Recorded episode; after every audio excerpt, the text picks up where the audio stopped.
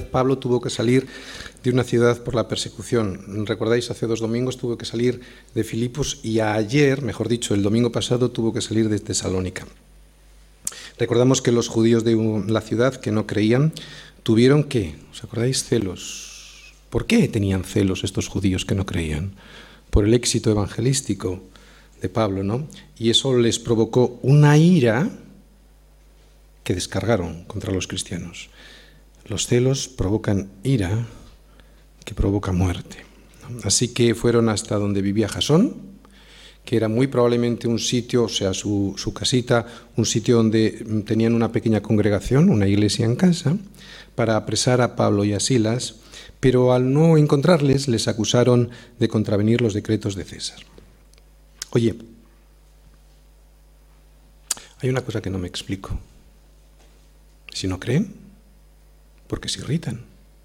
¿Por qué persiguen y se ensañan con unos cristianos que lo único que les están intentando hacer es abrirles la mente, abrirles los ojos, ¿no? Al Evangelio. Yo no lo entiendo. Bueno, el caso es que le ponen una fianza a Jasón para obligarle a Pablo a que no regrese a su casa y de esa manera impedir la extensión del Evangelio. Así que se tuvieron que volver a marchar, ¿no? Ahora hacia Tesalónica, pero quedan en Filipos una serie de personas. ¿A dónde se fueron desde Filis, perdón, en Tesalónica? ¿A dónde se fueron desde Tesalónica? Pues lo vamos a ver en los versículos de hoy. Vamos a leerlo todo. Hechos 17, del 10 al 15. Inmediatamente los hermanos enviaron de noche a Pablo y a Silas hasta Berea, y ellos, habiendo llegado, entraron en la sinagoga de los judíos. Y estos eran más nobles que los que estaban en Tesalónica, pues recibieron la palabra con toda solicitud, escudriñando cada día las escrituras para ver si estas cosas eran así. Así que creyeron muchos de ellos, y mujeres griegas de distinción, y no pocos hombres. Cuando los judíos de Tesalónica supieron que también en Berea era anunciada la palabra de Dios por Pablo, fueron allá y también alborotaron a las multitudes. Pero inmediatamente los hermanos enviaron a Pablo que fuese hacia el mar, y Silas y Timoteo se quedaron allí. Y los que se habían encargado de conducir a Pablo le llevaron a Atenas. Y habiendo recibido orden para Silas y Timoteo de que viniesen a él lo más pronto que pudiesen, salieron. ¿Cómo se consigue una fe auténtica? Pues recibiendo y escudriñando las escrituras, la palabra Hechos 17 del 10 al 15. Y es que cuando uno recibe la palabra, lo que anhela es escudriñarla. Hoy vamos, quiero que estéis atentos, es muy importante esta predicación de hoy. Y ese escudriñar, ese investigar produce en nosotros fe. Pero esta fe que produce vida, que es la fe verdadera, la que salva, solo proviene de escudriñar, no solo de leer. ¿De acuerdo? Por eso es importante la predicación de hoy. Y al contrario, si en vez de recibirla, y ahora vamos a explicar lo que es recibir, la palabra te resbala, o sea, no dejamos que la palabra penetre en nuestro corazón, porque tú puedes escucharla y que te resbale, ¿no? No dejamos que penetre en nuestro corazón, eso producirá en nosotros algo terrible. Y es incredulidad. ¿eh? Y es incredulidad muerte. Eso es lo que fundamentalmente vamos a ver hoy. Vamos a intentar explicarlo lo mejor posible. Vamos a ver el mapa para que ubiquemos dónde estamos. Bien, como ya vimos, Pablo fue desde Filipos a Tesalónica utilizando, fijaros en el mapa, utilizando la vía Egnatia.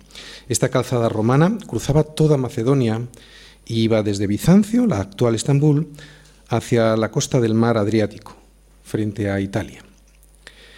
Viendo este itinerario que hasta ahora ha seguido Pablo, Troas, Filipos, Anfípolis, Apolonia y Tesalónica, no parece muy arriesgado pensar que lo que realmente pretendía Pablo era llegar hasta Roma recorriendo toda esa calzada hasta la costa del Adriático, embarcando allí hasta la península itálica para desde allí subir hacia la capital del imperio romano.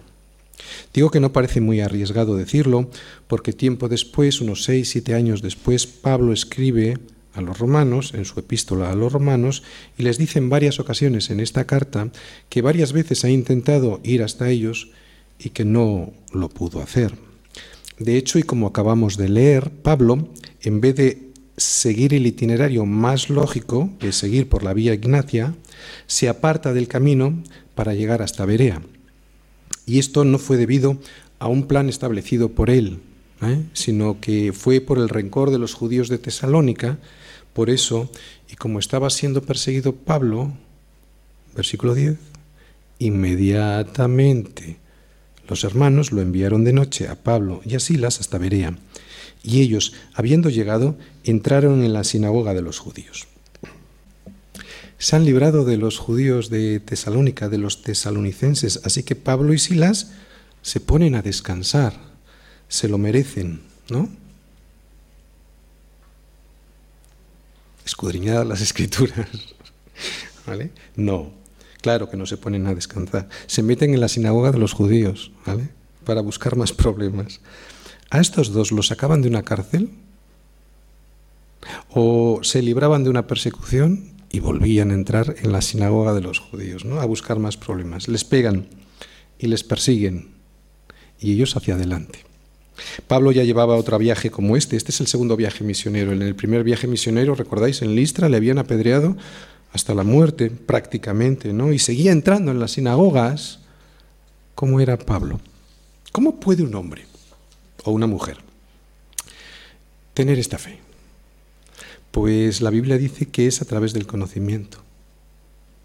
Cuando hablemos del conocimiento, ¿eh? para que nos quede claro, durante toda la exposición de la palabra, no estamos hablando de una cuestión de codos, no estamos hablando de una cuestión de mm, estudiar teología, ¿eh? No estamos hablando de eso, que es bueno, no estamos hablando de eso. Pablo nos dice en Romanos que así que la fe es por el oír y el oír por la palabra de Dios. Y también Oseas. Muchas veces en las escrituras nos dice, Oseas dice, mi pueblo fue destruido porque le faltó conocimiento. La fe, la fe es un don de Dios, ¿sí? No es algo que tú vas a conseguir. La fe es un don de Dios, ¿de acuerdo? Pero viene a través del conocimiento de su palabra. ¿De acuerdo? ¿Por qué es destruido mi pueblo? Porque le faltó conocimiento. Pero si el pueblo sabe por qué pelea, si el pueblo sabe la causa por la cual está peleando, entonces nadie le puede derribar. Y eso es lo que le pasaba a Pablo, que Pablo no solo lo sentía, Pablo lo sabía. ¿Vale? Esto, si os recordáis, yo ya lo expliqué en Romanos 5, versículos del 3 al 5.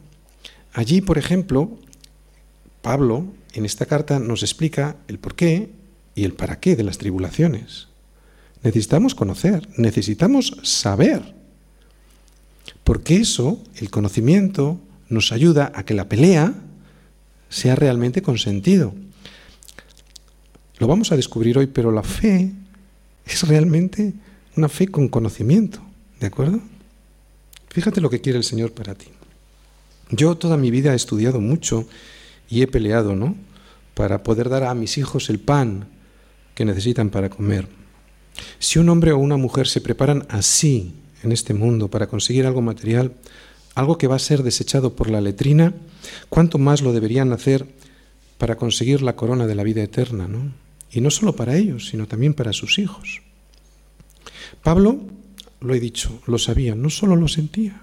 Y yo quiero que tú entiendas esto también. El Señor quiere que tú lo sepas, no solo que lo sientas. Él sabía a quién había creído. Por eso, a pesar de las persecuciones, le vemos entrando una y otra vez en las sinagogas para predicar de aquel que podría librar a los judíos, a sus compatriotas, de la vida de destrucción a la que estaban siendo conducidos. Esto no se hace porque uno lo siente. Es imposible. Esto lo hace uno porque lo sabe. Ya hemos visto cómo Berea no se encontraba en la trayectoria de la vía Egnatia. Berea era una ciudad apartada de esa calzada. Berea estaba al sur de ese camino por el cual muy probablemente Pablo tenía la intención de seguir. No sabemos si esto es realmente así, pero lo que sí sabemos es que fue la persecución lo que le llevó hasta Berea. Y eso es lo que el Señor va a hacer muchas veces con nosotros. ¿eh? una dificultad te va a llevar a donde Él quiere. También sabemos que fue la persecución la que Dios utilizó para llevar el Evangelio a una ciudad muy pequeña, apartada del camino. Lo que sí sabemos es que Dios es quien gobierna la vida de Pablo y que muchas veces vemos que lo gobierna a través de la tribulación y de la persecución. No te sorprendas. Esto me ayuda a descansar, ¿no? Cuando en mi vida vienen momentos en los que, bueno, pienso que Dios me debería de tratar mejor, o momentos en los que pienso que Dios se ha olvidado de mí porque tengo unas circunstancias que me salen las cosas pues, aparentemente mal, ¿no? O cuando tengo, bueno, pues una enfermedad, una situación económica en la que no puedo salir adelante, yo veo a Pablo y veo cómo a pesar de las persecuciones que Dios permitió en su vida, él estaba gozoso porque estaba llevando a cabo el propósito que Dios tenía para él. Así que debemos aprender a descansar, ¿no? Pablo nos enseña cómo alguien que estaba siempre, estaba, eh, o sea, como alguien que estaba siendo perseguido siempre, él no dejó que esto le venciera. Y vuelvo a repetirlo, es porque él sabía, de ahí la importancia del conocimiento, ¿vale? El próximo domingo le veremos entrar en Atenas. ¿Por qué no se dirigió hacia Roma? Bueno, no lo sabemos, pero es una suposición, pero sabemos que, ya os lo he comentado en más de una ocasión, que el emperador Claudio emitió un edicto de persecución, de, bueno, de expulsión a los judíos de la ciudad de Roma, así que pues no parecían buenos tiempos estos para que Pablo siguiera hacia Roma, ¿no? Así pues, Berea parecía de momento un muy buen destino para seguir llevando el Evangelio por todo el mundo. Y en Berea vemos que hay una sinagoga, y como suele pasar con Pablo, cada vez que ve una sinagoga, entra dentro y predica allí de Jesucristo. Versículos 11 y 12. Y estos eran más nobles que los que estaban en Tesalónica, pues recibieron la palabra con toda solicitud, escudriñando cada día las escrituras para ver si estas cosas eran así.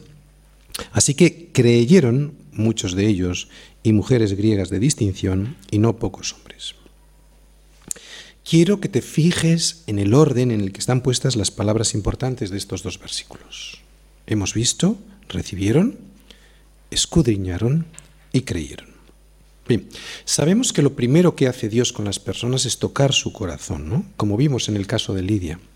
Pero esto lo hace para que puedan estar atentas, para que puedas estar atento a la palabra, para luego poder recibir esa palabra. ¿De acuerdo? La fe es por el oír y el oír por la palabra de Dios. Pero si alguien no está atento, esa palabra de Dios no podrá hacer su efecto. Por eso si alguien pretende tener fe, deberá de estar atento a la palabra para recibirla. Es imposible creer sin primero recibir y es la primera palabra que yo voy a explicar, para que entiendas bien esta palabra.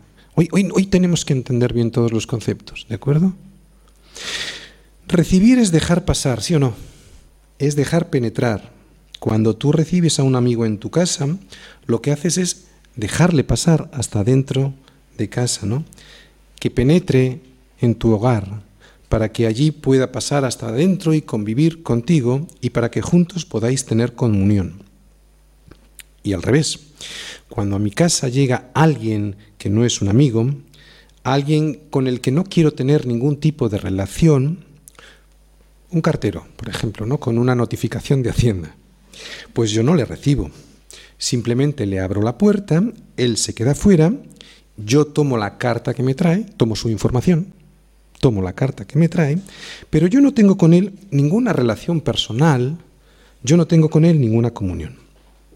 Pues eso es lo que pasa cuando alguien viene a la iglesia y escucha la palabra de Dios, pero sin atención, sin anhelar recibirla. Escucha la palabra, pero la palabra le resbala, la palabra no le penetra, no la recibe en su casa, no la recibe en su corazón. Un religioso puede estar pensando que hace bien porque viene a la iglesia y escucha, pero ese escuchar sin recibir, ese oír como quien oye llover, le va a traer una consecuencia catastrófica, el endurecimiento del corazón. Isaías nos lo dice. Isaías nos dice que la palabra va a hacer siempre su efecto. El Señor a través del profeta Isaías dice lo siguiente, así será mi palabra que sale de mi boca. no volverá a mí vacía, sino que hará lo que yo quiero y será prosperada para aquello para que la envíe. Y ese efecto de la palabra no siempre va a ser producir vida, porque cuando no se recibe, lo que produce es endurecimiento del corazón. Alguna vez con algún anciano en esta iglesia he hablado y he dicho que esta iglesia es como una bomba atómica, porque como no estés protegido por Jesucristo, lo que va a producir es una radiación que te va a matar, ¿no? Porque el que no escucha la palabra queriéndola recibir, lo que le va a producir es un efecto peor que cuando entró por primera vez. Le va a producir endurecimiento del corazón. Así que cuando se explica, cuando se expone la palabra, son buenas noticias, pero también son malas noticias, ¿no? Pero es diferente cuando yo recibo en mi casa a un amigo, ¿verdad? Él pasa y pasa hasta adentro y así yo puedo tener comunión con él. Y cuando alguien tiene comunión con otro alguien, ¿qué le pasa? Desea conocerle, ¿sí o no? Desea escudriñarle. Lo mismo pasa con la palabra, que es Jesús, que es una persona. Cuando alguien la recibe en su casa, en su corazón, estamos hablando de la primera palabra, ¿vale? La palabra recibir. Cuando alguien la recibe en su corazón, cuando alguien la, recibe en, su casa, decíamos, lo hace porque desea tener comunión con ella, como, la, como el amigo que tú recibes en tu casa. No lo recibes para tenerlo en una esquina, lo recibes para tener comunión con él, ¿no? Por eso la escudriña, el que desea recibir la palabra, por eso la escudriña, porque desea conocerla, porque desea conocer más de esa palabra, más de esa persona que es Jesucristo. Por eso el verdadero cristianismo no es una religión, es una relación personal, en este caso con Jesucristo. Una religión en lo que consiste es en que alguien me da una serie de normas, el cartero con la carta de Hacienda, ¿no? para que yo las intente seguir y aplicar. Pero no existe ninguna persona con la que yo tenga ninguna relación. Alguien me puede decir, sí, pastor, yo entiendo ese proceso que veo en este versículo, ¿no? Ellos recibieron, ellos escudriñaron y por eso creyeron. Pero es que hay muchas veces que cuando leo la palabra no la entiendo. Incluso hay veces que me confundo más. Bueno, es que leer no es escudriñar. Y ¿sabes lo que necesitas para escudriñar? Tiempo y paciencia. Lo mismo que cuando quieres conocer a una persona. ¿A que sí? De hecho, yo recuerdo que cuando llegué a Cristo por primera vez y después de pasado un tiempo, la Biblia en vez de resultarme cada día más clara, se me ponía cada vez más complicada. Recuerdo que cuando llegué a este punto le dije al Señor lo siguiente. Se lo dije al Señor, a una persona, a una persona con la que yo estaba teniendo una relación y una relación personal. Le dije algo así, que cuando él considerara pertinente, pues me diese el entendimiento de esos pasajes complicados que no solo no, no los entendía, sino que me parecían contradictorios entre sí, ¿no? Estoy hablando de toda la doctrina clarísima, la doctrina paulina sobre la salvación por gracia, ¿no? En relación con la carta a Santiago y las obras. El Señor fue fiel y me hizo entender perfectamente y a su tiempo lo que él quería decir en la palabra. Y uno se pregunta el por qué. Yo te voy a intentar explicar el por qué suceden estas cosas, a ver si, a ver si acierto. ¿Por qué esto ha de ser así, no? Pues yo creo que esto ha de ser así para que no solo leas la Biblia, sino para que la escudriñes. ¿Y qué beneficio tiene escudriñar frente a solo leer? Pues que no te relajes, que hables con el Señor que inquieras sus respuestas, que investigues, que te deleites porque es una relación de diálogo. Nadie que quiere tener una relación personal con otro alguien habla cosas superficiales, sino profundas, ¿no? Para que cuando te empieces a, preocupar por una cuestión que aparentemente no tiene eh, solución que te resulta aparentemente irresoluble, termines asombrándote de la respuesta que te da el Señor. Para eso quiere que escudriñes la palabra. que no pierdas tu capacidad de asombro, que practiques el propósito para el cual fuiste diseñado, que es descubrir la gloria de Dios para poder ponerla por obra en tu vida. Lo que Dios quiere es que escudriñes su palabra para que tu vida no sea como la vida aburrida de los que no conocen a Cristo y que se van a morir sin esperanza. Quiere que escudriñes su palabra para que descubras la vida abundante que el Señor te tiene preparado en su palabra, para que descubras las nuevas fidelidades que tiene para ti cada mañana y que no se acabarán nunca. Por eso necesitas escudriñarla. Por eso, si yo no me esfuerzo por entender, por escudriñar, si yo no me esfuerzo por comprender quién es Jesús y lo que Él quiere para mí, nunca descubriré la intimidad de mi Señor.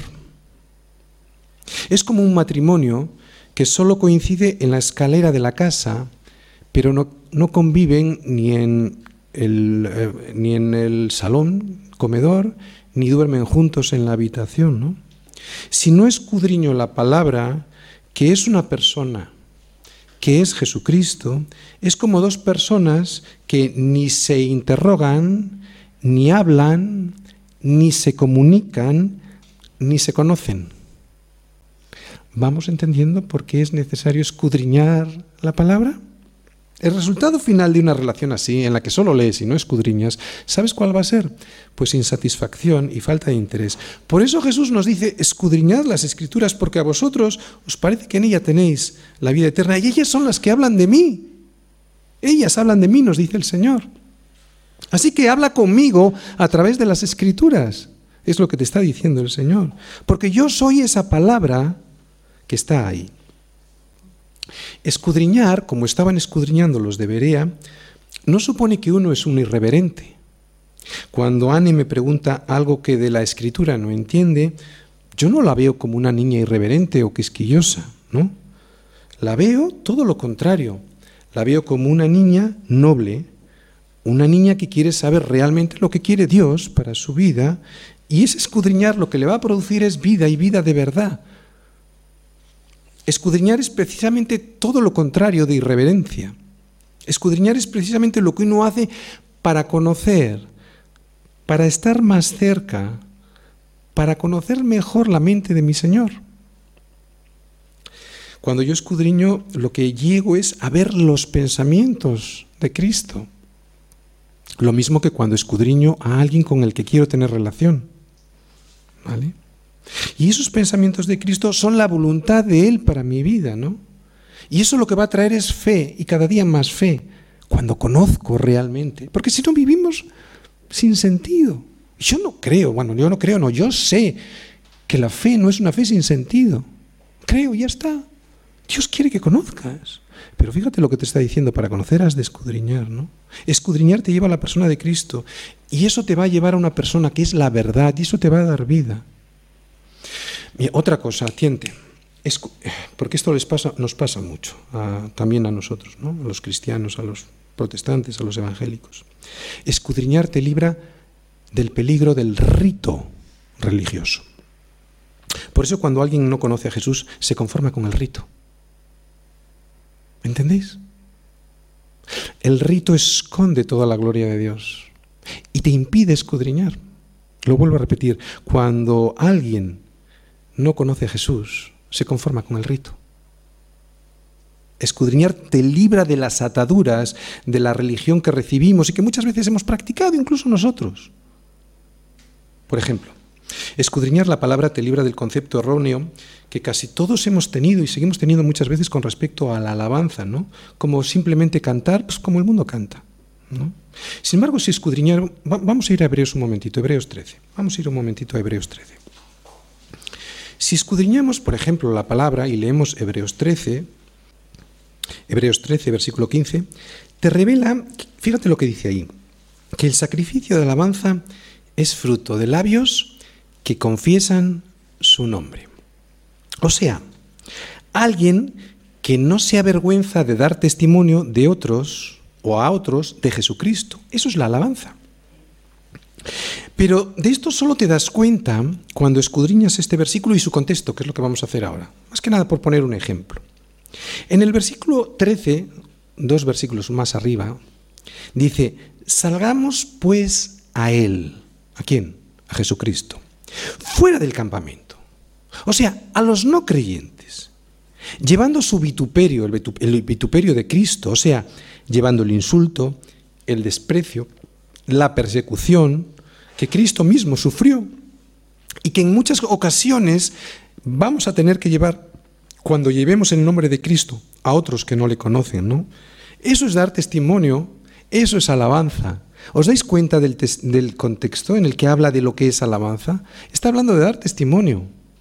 Esto está, estoy queriendo decir que no hay que alabar cantando. No, yo no estoy diciendo eso. Estoy diciendo que el escudriñar bien y el contexto de, la, escritura nos, eh, nos va a librar del rito religioso, por ejemplo, en la alabanza de cantar por cantar.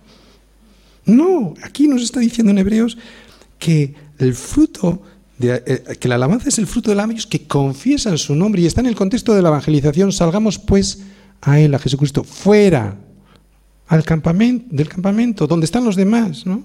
Para llevar su vituperio. O sea, cuando hables de Cristo te van a perseguir o te van a ignorar, ¿no? ¿Os dais cuenta? Esto, si solo lo lees, no lo entiendes. Pero si lo escudriñas, se te abre el cielo. Igual que cuando escudriñas a tu esposa, o a tu novia, o a un amigo, y descubres en él algo que simplemente antes no lo veías y ahora, al escudriñar, descubres muchas más cosas y aumenta tu fe. Nos estábamos preguntando por el beneficio que tendría escudriñar la palabra y yo creo que estamos descubriendo algunos beneficios de escudriñar la palabra frente a solo leerla, ¿no? Quiero llevarte a 2 de Timoteo 2, versículo 7. Fíjate lo que le dice Pablo a Timoteo en 2 de Timoteo 2, versículo 7. Fíjate. Quiero que vayas hasta allí. Solo es un versículo chiquitito, pero tiene mucho. Segunda de Timoteo 2, versículo 7. ¿Estamos todos? Leemos. Le dice Pablo a Timoteo, ¿de acuerdo? Le dice esto. Considera lo que digo y el Señor te dé entendimiento en todo. Bien, aquí Pablo le da a Timoteo una orden. Considera lo que digo y una promesa. El Señor te dé entendimiento en todo. Parece una contradicción. Parecería suficiente decirle, considera lo que digo. No se entiende muy bien por qué le dice a Timoteo que considere sus consejos y luego le diga, pues que sea el Señor que te dé el entendimiento. ¿verdad? Pero no existe ninguna contradicción, no existe ninguna tensión entre dar un consejo bíblico y luego decir que sea el Señor el que te dé el entendimiento en todo. Volvemos a repetir, el cristianismo no es una religión en la que simplemente se dan consejos. El cristianismo es una relación en el cual es Jesucristo mismo quien da sentido a sus propias palabras. Pero para eso debo escudriñarlas como escudriño a un amigo y quiero saber lo que piensa él. Ese consejo de Pablo a Timoteo tiene un secreto casi escondido, porque es una palabrita de una sola letra. El secreto está en la I. Esta conjunción copulativa, ¿sabéis lo que es una conjunción copulativa? ¿Vale? Une dos proposiciones. Y al unirlas, ya la una sin la otra no pueden existir. ¿no? Digo que está en la I. Esta conjunción copulativa es la que da unidad y no tensión a este versículo. Es como si Pablo le dijese a Timoteo, piensa, escudriña lo que te digo, porque, esta sería la I, porque si lo haces así, si piensas y si escudriñas, el Señor te recompensará con entendimiento. Este es el motivo por el cual hay en la Biblia tantos llamados a meditar, a escudriñar y a orar, para que sea Dios el que se revele a nosotros a través de su palabra. Otra pregunta. ¿Por qué Dios lo ha hecho así? ¿No? ¿Por qué Dios no lo habrá hecho más fácil? ¿Por qué Dios no ha hecho su palabra como si fuese un diccionario en el que uno consulta y luego se va con el resultado de la búsqueda? Yo he pensado mucho acerca de esto y voy a decir lo que se me ocurre, que creo que es así. Porque eso no sería tener una relación con Él. Eso sería buscar lo mío y marcharme con lo que yo he encontrado. Mi, mi, mi, yo, yo, yo. Pero cuando escudriño, además de tener una o de anhelar una relación personal con Cristo, Dios mismo me está diciendo lo siguiente. Necesitas una total dependencia mía. No te creas que eres autosuficiente. Por eso estamos diciendo que el conocimiento este, no estamos hablando de esto, ¿de acuerdo? Estamos hablando de otro tipo de conocimiento. Así que te dice el Señor con el escudriñar, suplícame, ¿no? Para que yo te pueda dar ayuda y sabiduría. Es algo parecido a lo que yo hice cuando os expliqué lo que me pasó hace muchos años, sin saber por qué, pero lo hice así, ¿no? Señor, dame tú el entendimiento porque no estoy entendiendo, ¿no? Y si alguno de vosotros tiene falta de sabiduría, pídala a Dios, ¿verdad? El cual da a todos, ¿cómo? Abundantemente y sin reproche, y les será dada. Por eso Dios ha inspirado en su palabra cosas difíciles de entender, para que le supliques, para que le pidas ayuda, para que aprendas a ser dependiente como los niños son dependientes de su papá y nosotros sabemos que son los niños los que darán el reino de los cielos. Ya con el entendimiento estás más animado de por qué no entiendes muchas cosas de la escritura. Bueno, pues escudriña porque es lo que Dios quiere para tu vida. ¿De acuerdo? Así que recibe, esto lo hemos entendido muy bien, abrir nuestro corazón y escudriña, o sea, piensa, medita, pregunta pero en oración, cuando decimos escudriñar, vuelvo a repetirlo, no estamos hablando solo de nuestras fuerzas, estamos hablando de pensar, de meditar en oración, ¿no? para que tengas el entendimiento, o sea, para que tengas la fe, que es la tercera de las palabras. Por eso creyeron. ¿Te das cuenta cómo la fe es racional? Es entendimiento, no es un suicidio intelectual, ni mucho menos. Es precisamente todo lo contrario, es la potenciación del entendimiento verdadero pero sin el envanecimiento del esfuerzo humano, de la capacidad humana. Por eso está la oración, ¿no? Porque aunque hay que pensar, porque aunque hay que meditar, porque aunque hay que escudriñar, el entendimiento lo da Dios, como le dijo Pablo a Timoteo. ¿Entendemos? Por eso es tu responsabilidad por eso es la responsabilidad de cada uno, no solo del pastor, ¿no? Escudriñar las escrituras, es tu responsabilidad. Yo escudriño toda la semana la escritura para darte aquí, bueno, pues lo más elaborado que puedo, el consejo de Dios para tu vida, pues para que lo puedas comer con gusto y rico. Pero te vuelvo a repetir, es tu responsabilidad como era la responsabilidad de los de Berea. ¿Por qué? Porque si no haces eso, no vas a tener una relación personal. Es tu responsabilidad y entre otras cosas también para saber si las cosas que yo predico aquí son verdad y no me las estoy inventando, ¿no? Así que el día que desde este, que desde este púlpito se predique algo que no esté en la palabra, levántate y sal por esa puerta. Te harás un favor y probablemente me lo harás. Si tienes razón, probablemente me lo harás a mí porque me harás reflexionar, ¿no? Te harás un favor porque aquí todos tenemos responsabilidad. Evidentemente más los maestros, nos lo dice Santiago, es cierto, pero también los discípulos, ya que hay que averiguar si todas estas cosas son ciertas como hacían los de Berea. Esto es lo que nos distingue a los cristianos de las sectas. En las sectas, aunque sean, aunque sean religiones muy respetadas, algunas de ellas, la gente se cree todo lo que se les dice desde el púlpito sin comprobarlo con la máxima autoridad de la iglesia, que es Jesucristo, que es la escritura. El cuerpo, estoy hablando del cuerpo, la iglesia, tú y yo, tenemos una cabeza que es Cristo. Esa cabeza es nuestra autoridad, es la autoridad sobre toda la iglesia. Y Cristo nos habla a través de las escrituras. Y son precisamente esas escrituras, o sea, precisamente Cristo mismo quien te dice que los que las, que los que las escudriñan son más nobles. Así que no seas perezoso y escudriñalas, porque en ellas no solo tenemos la vida eterna, sino que ellas son las que dan testimonio de mí, decía Jesús.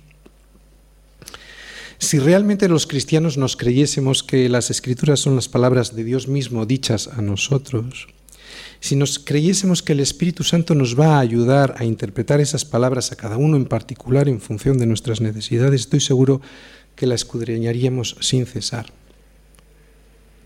Pablo, más adelante, les escribe a los tesalonicenses, la ciudad anterior de la que ha salido, y les dice lo siguiente, por lo cual también nosotros, sin cesar, damos gracias a Dios, de que cuando recibisteis la palabra de Dios que oísteis de nosotros, la recibisteis no como palabra de hombres, sino según es en verdad, la palabra de Dios, la cual actúa en vosotros los creyentes.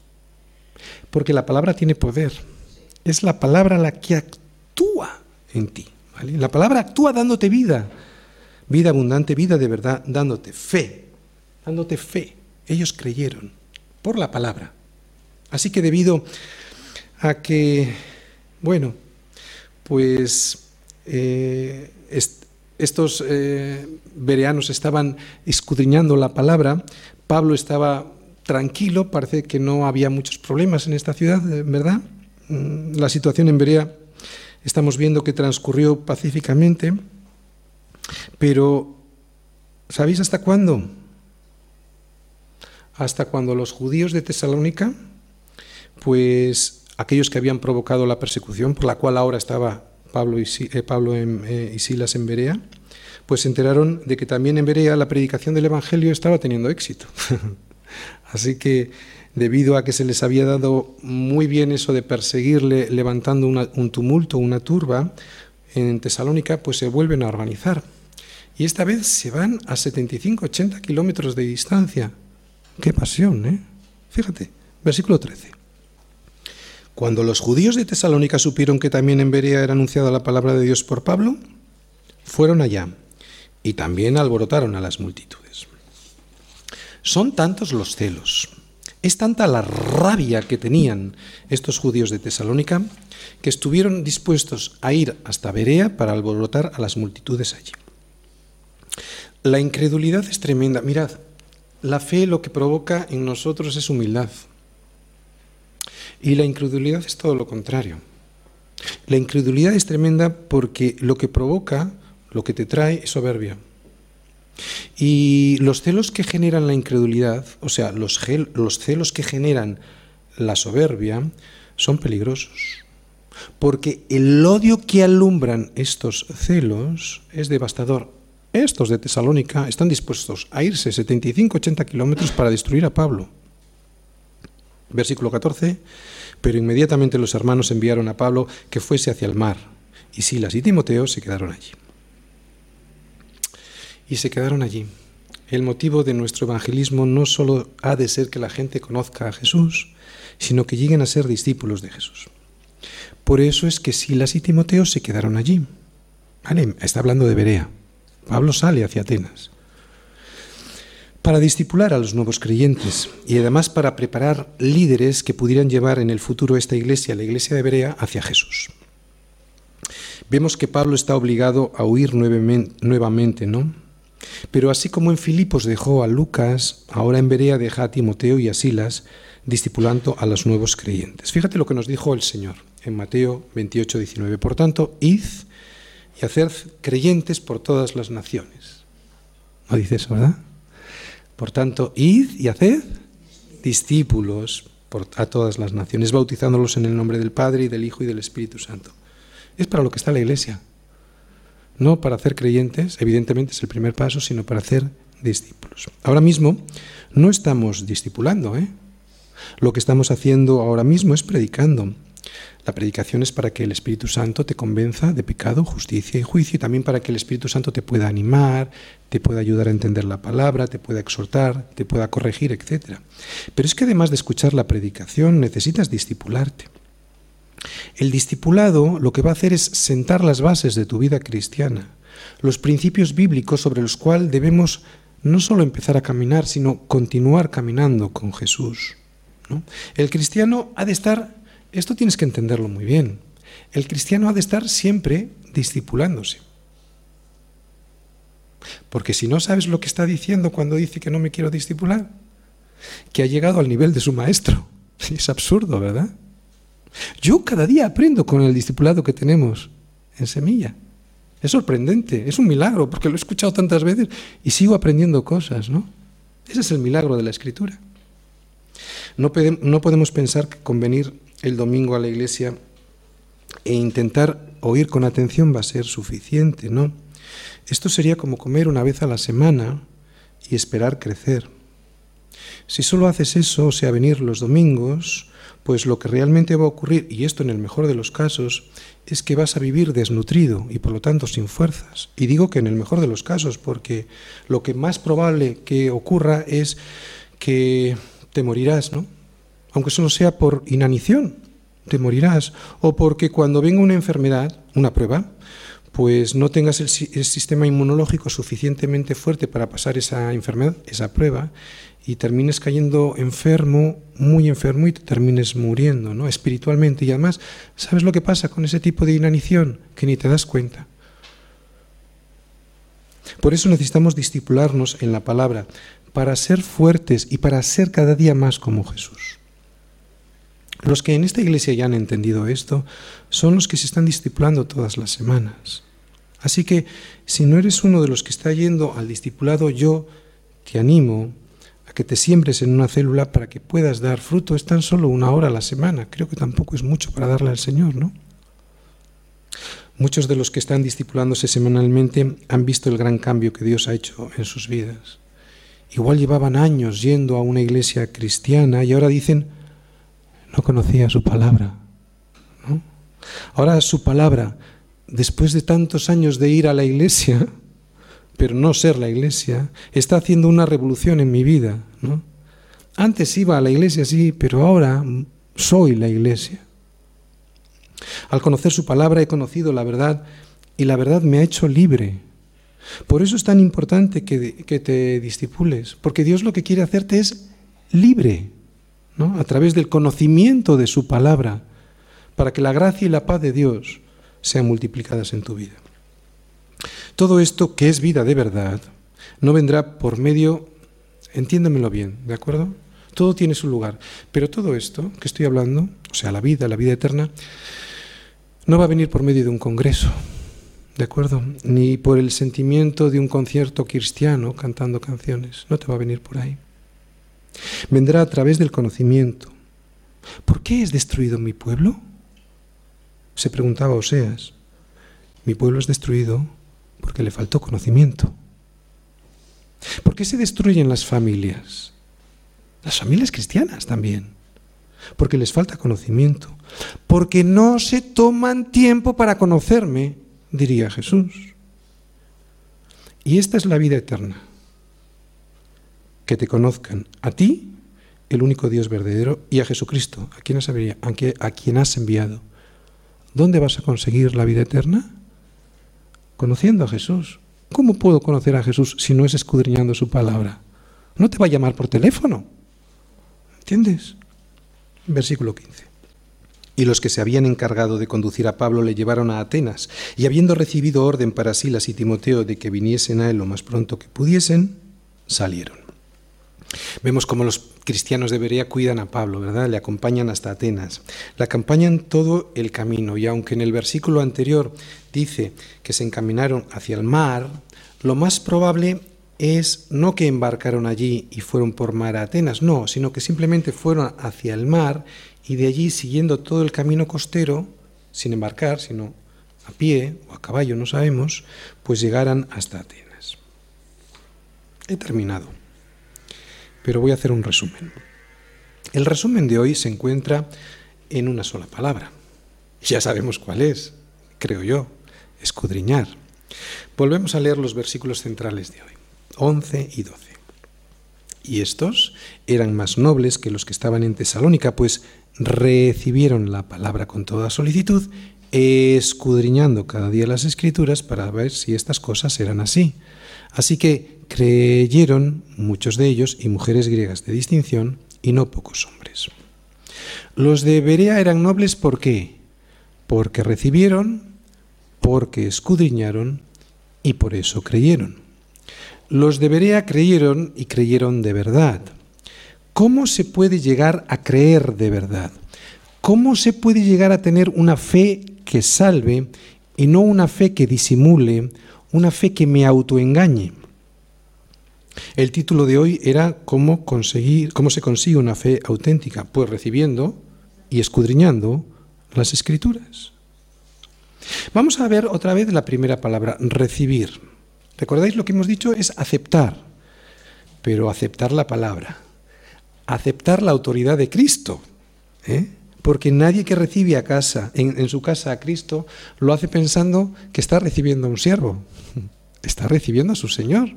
Así que, ¿qué es recibir? Es aceptar la autoridad de Cristo. Eso es recibir a Cristo, dejarle pasar a mi casa, a mi corazón, para que sea Él quien mande, para que sea Él quien gobierne mi vida. O sea, aceptar a alguien en mi vida, a alguien que tiene autoridad, a alguien que tiene una autoridad absoluta. ¿Por qué me llamáis Señor, Señor, si no hacéis lo que yo digo? Además, los de Berea recibían la palabra como con toda solicitud, o sea, con toda prontitud, no lo dejaban para mañana. Bueno, ya veremos mañana, ¿no? Ya escudriñaré mañana. No, ellos querían saber quién era Cristo y aceptar el señorío de Cristo en ese mismo momento en sus vidas, ya. Eso es con toda solicitud, con prontitud, ¿no? Solicitud, prontitud, lo que en realidad significa, ¿sabes qué es? Obediencia inmediata que en realidad es obediencia, porque obediencia diferida no es obediencia, es desobediencia. La segunda cosa que vemos, sigue diciendo el versículo 11, recibieron la palabra con toda solicitud, escudriñando cada domingo las escrituras para ver si estas cosas eran así. es para ver si estáis despiertos, ¿vale? Cada domingo dice ahí. No, ¿verdad? Dice cada día. ¿Y cada día qué significa? ¿Me lo puede decir alguien? No hace falta ser un doctor en teología, ¿verdad? ¿Qué significa cada día? Pues cada día. Para ser nobles, según el concepto bíblico, habrás eh, de escudriñar las escrituras cada día. Oye, si recibes una herencia, ¿no estarías deseando escudriñar cada día en esos papeles que te han dejado para saber qué es lo que te ha tocado en la herencia? Seguro que sí, ¿verdad? Pues más, con más motivo, ¿no? Vamos, nos debiera pasar lo mismo con la escritura, sabiendo que es nuestra herencia, saber lo que anhela el Señor para mi alma, que es mi herencia, ¿no? Además es una herencia que no terminaremos nunca de descubrirla totalmente. Cada día nos, sorprenderá con nuevos hallazgos. Los que escudriñamos la escritura nos sorprendemos cada día. El verdadero cristiano anhela escudriñar las escrituras. Por el contrario, aquella, persona pues, que se deja engañar ¿no? por, por una falsificación del verdadero cristianismo, no deseará averiguar por sí mismo lo que su padre tiene para él, ¿no? que es el testamento que ha escrito para ti. ¿Por qué crees que una religión que conocemos todos muy bien aquí en nuestro país prohibió durante cientos de años hasta el Concilio Vaticano II en 1965, la lectura de las Escrituras. ¿Y por qué incluso aún hoy en día, habiendo sido levantada esa prohibición en el año 65, hace poco, no hace énfasis en que la leas? Yo no voy a responder a esta pregunta, creo que esta pregunta se responde por sí mismo. Los de Berea eran más nobles porque recibieron la palabra con toda solicitud escudriñando cada día las escrituras. Nuestras vidas han de estar expuestas a la palabra de Dios, que es la máxima autoridad sobre la iglesia de Jesucristo. No es el Papa, no es un pastor, ni siquiera es la congregación en asamblea. Es Jesucristo, es la palabra de Dios. Cualquier tipo de servicio que se ejerza en el cuerpo de Cristo ha de estar basado en la Escritura. De hecho, toda nuestra vida ha de estar basada en la Escritura, basada en recibir la palabra con toda solicitud, escudriñando las Escrituras. A ver si me queda voz. Vamos a ir un momentito a Segunda de Pedro 1, versículos del 16 al 21. Buscar, Segunda de Pedro 1, del 16 al 21. ¿Habéis encontrado? Quiero que estéis todos ahí. ¿Sí o no? Si hay alguien que no y necesita ayuda, por favor, ayudarle. Segunda de Pedro 1, del 16 al 21. Es un pasaje muy conocido. Fíjate lo que dice Pedro, versículo 16. Porque, ¿estamos todos?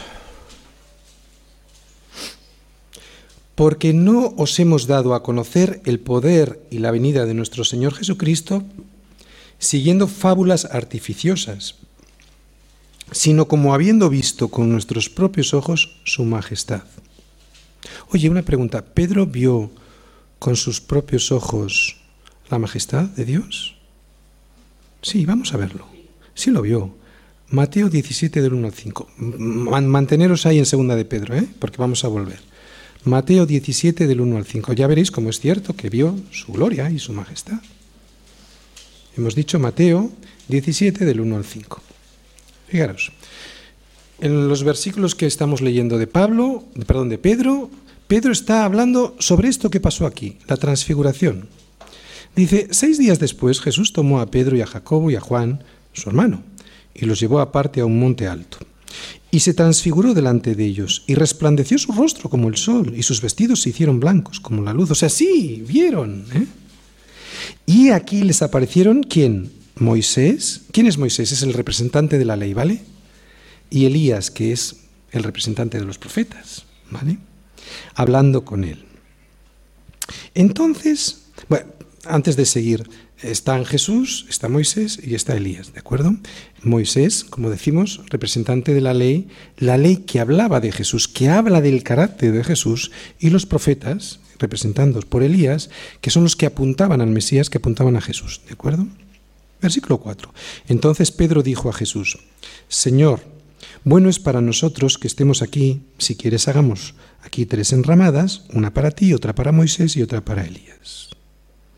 Mientras él aún hablaba, Pedro, el Señor le dijo, para un poquito, Pedro, fíjate lo que te quiero enseñar, Pedrito. ¿eh? Una nube de luz los cubrió, y aquí una voz desde la nube que decía, este es mi Hijo amado en quien tengo complacencia. A Él oíd. Apartar un poco la ley, apartar los profetas. A Él oíd.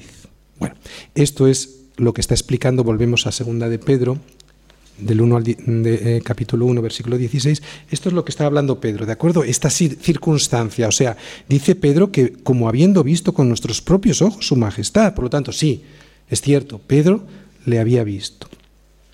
Pues cuando él recibió de Dios Padre, honra y gloria, le fue enviada desde la magnífica gloria una voz que decía, Este es mi Hijo amado, en el cual tengo complacencia. Y nosotros oímos esta voz enviada del cielo cuando estábamos con Él en el Monte Santo. Y aquí viene lo importante, versículo 19. Tenemos también, o sea, ese también implica que no solo tenemos una voz, ¿vale? La voz de Dios dicha a Pedro. Tenemos también la palabra profética más segura. Oye, ¿por qué dice más segura? ¿Más segura que qué? Más segura que incluso la voz que estaban oyendo. Así que la escritura es más segura que cualquier voz que puedas escuchar. Ten mucho cuidado con esas cosas. ¿Entiendes lo que digo? Lo que no esté en la escritura, ni voces ni nada.